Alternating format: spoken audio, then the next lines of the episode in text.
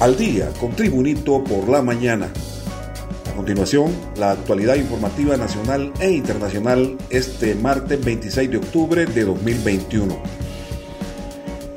El Consejo Nacional Electoral inició este lunes el proceso de impresión de 16 millones de papeletas después de tener la aprobación del diseño por parte de todos los partidos políticos. El consejero presidente del Consejo Nacional Electoral, Kelvin Aguirre, dijo que son nueve empresas las que están trabajando en el proceso de impresión y las papeletas deberán ser entregadas a más tarde el 20 de noviembre próximo. Además, Aguirre detalló que el costo de impresión de todas las papeletas es de 184 millones de lempiras. El inicio de la impresión estaba programado para el pasado o el sábado anterior, pero debido al retraso de la aprobación del diseño, se comenzó hasta anoche a las 9 de la noche del lunes. Más noticias nacionales con Tribunito por la mañana. En los próximos días será ejecutado el traslado hacia Estados Unidos del hondureño Oscar Fernando Santos Tobar, de 35 años, alias Teto Santos, ya que el Pleno de Magistrados de la Corte Suprema de Justicia resolvió confirmar la decisión del juez de primera instancia de conceder su extradición a la Unión Americana. Teto Santos es solicitado por Estados Unidos por el delito de conspiración por fabricar y distribuir 5 kilogramos de cocaína con la intención, conocimiento y causa que dicha cantidad del alcaloide sería transportada ilegalmente a territorio estadounidense. El pasado 1 de octubre, el juez de primera instancia concedió la extradición de Teto Santos. Sin embargo, su defensa interpuso el recurso de apelación que fue resuelto sin lugar por parte del Pleno. Específicamente, Santos Tobar es solicitado por la Corte del Distrito Oeste de Texas, Estados Unidos, y fue detenido el pasado 23 de agosto por detectives de la Dirección de Lucha contra el Narcotráfico DLCN del Ministerio Público junto con agentes de la Agencia Antidrogas estadounidense DEA. Seguimos la actualización informativa con Tribunito por la mañana. Una red de cámaras de vigilancia fue desmantelada a la Mara Salvatrucha MS-13 en un operativo realizado en el barrio Las Crucitas de Comayagüela, Distrito Central. La operación fue ejecutada por agentes de la Guardia Nacional Antimaras y Pandillas en conjunto con la Policía Militar del Orden Público. Se informó que el sistema de seis cámaras era utilizado para monitorear la zona y evitar ser detenidos. Los uniformados procedieron a desmantelar las cámaras que estaban ubicadas en puntos estratégicos del barrio Las Crucitas al tiempo que decomisaban armas y drogas. Continuamos con las noticias en Tribunito por la mañana. Mediante sus redes sociales, el presidente Juan Orlando Hernández dio a conocer que se instaló un centro de vacunación en la zona fronteriza con Nicaragua y se aplicará alrededor de 500 dosis de vacunas anti-COVID diarias a los nicaragüenses. Habilitamos punto de vacunación en frontera con Nicaragua para aplicar de 250 a 500 dosis al día contra el COVID-19 a nuestros hermanos nicaragüenses, indicó el mandatario hondureño. Hernández agregó que también ha instruido a la Secretaría de Salud, Migración y Aduanas para que puedan establecer puntos de vacunación en las comunidades para que la gente no esté aglomerada.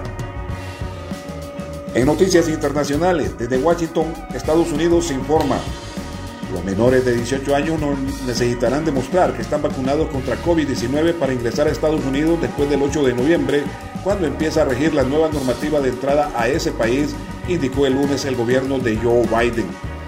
La exención toma en cuenta las diferencias regulatorias sobre inmunizaciones infantiles y la disponibilidad de vacunas entre países, dijo un alto funcionario de la Casa Blanca durante una teleconferencia para aclarar las modalidades de reapertura de las fronteras para viajes aéreos.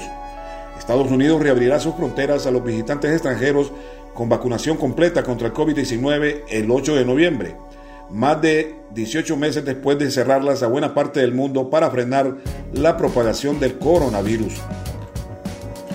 En noticias del espectáculo, el cantautor guatemalteco Ricardo Arjona se sumergió en la visión de la artista multidisciplinaria Julie Gautier, quien realiza una coreografía a 12 metros de profundidad en el vídeo de su canción De la ilusión al miedo.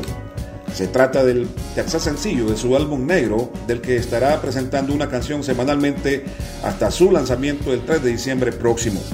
Previamente, Arjona había estrenado Yo me vi, que califica como un autorretrato y la melancólica canción El flechazo y la secuela.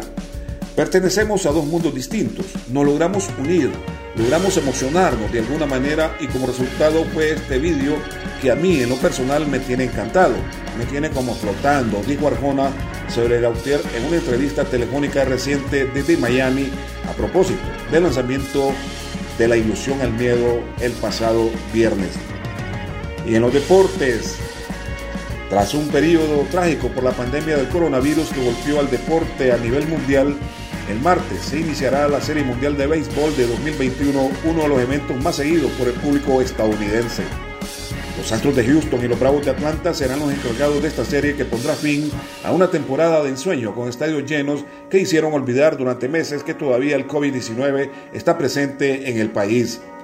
En este primer encuentro se verá en acción un duelo de picheo entre los abridores Charlie Morton de los Bravos y el dominicano Framber Valdez de los Astros de Houston.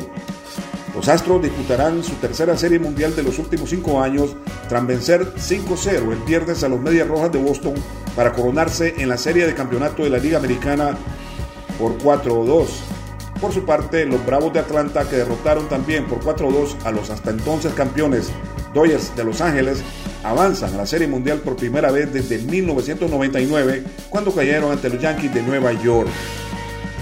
Este ha sido el boletín de noticias de Tribunito por la mañana de este martes 26 de octubre de 2021. Gracias por tu atención. Tribunito por la mañana te invita a estar atento a su próximo boletín informativo.